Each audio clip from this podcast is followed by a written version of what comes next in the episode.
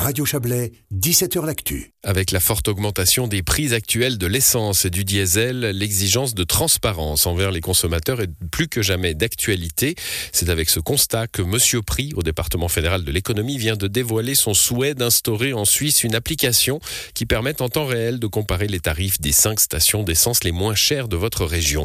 Écoutez les explications dans le détail de Monsieur Prix, Stéphane Meyerhans.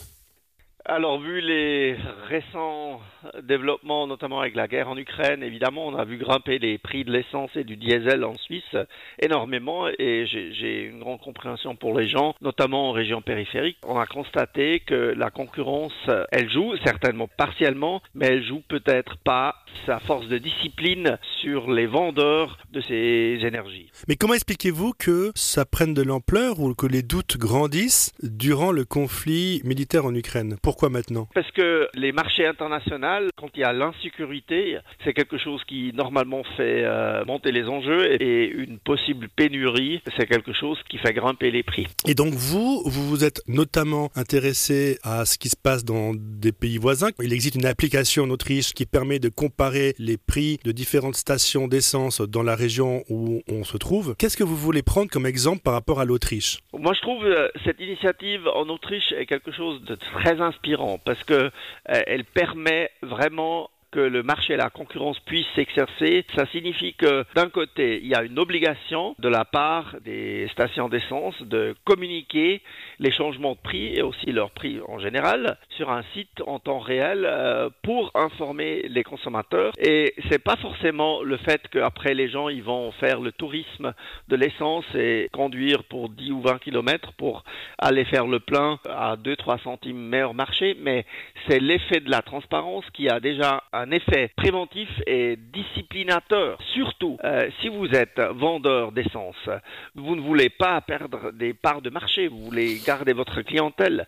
Et si vous n'êtes pas sur le site, pas sur l'application, le, le dans votre voiture ne vous indique justement pas comme possible station d'essence pour l'automobiliste, c'est quelque chose qui est extrêmement néfaste pour le business. Concrètement, actuellement en Suisse, qu'est-ce qu'il manque pour permettre ce système ou voire pour obliger les stations d'essence à rentrer dans ce système La grande différence euh, avec le système autrichien, c'est qu'en Autriche, c'est l'État qui oblige les stations d'essence d'informer, d'entrer ces informations dans, une base de données, tandis que chez nous, il y a aussi des sites euh, libres, c'est des, particuliers privés qui, font ce genre de sites.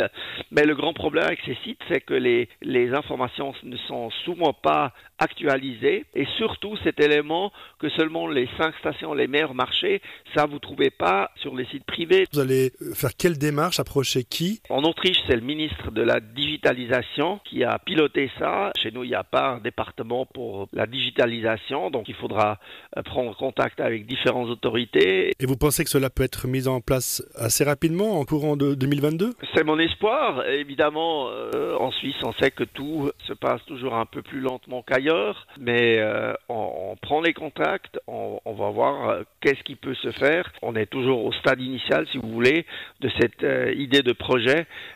C'est clair qu'il faudra un certain temps pour mettre ça en, vigueur, surtout qu'une obligation d'entrée de, des données dans une base de données, c'est quelque chose qui pourrait nécessiter aussi des changements de loi.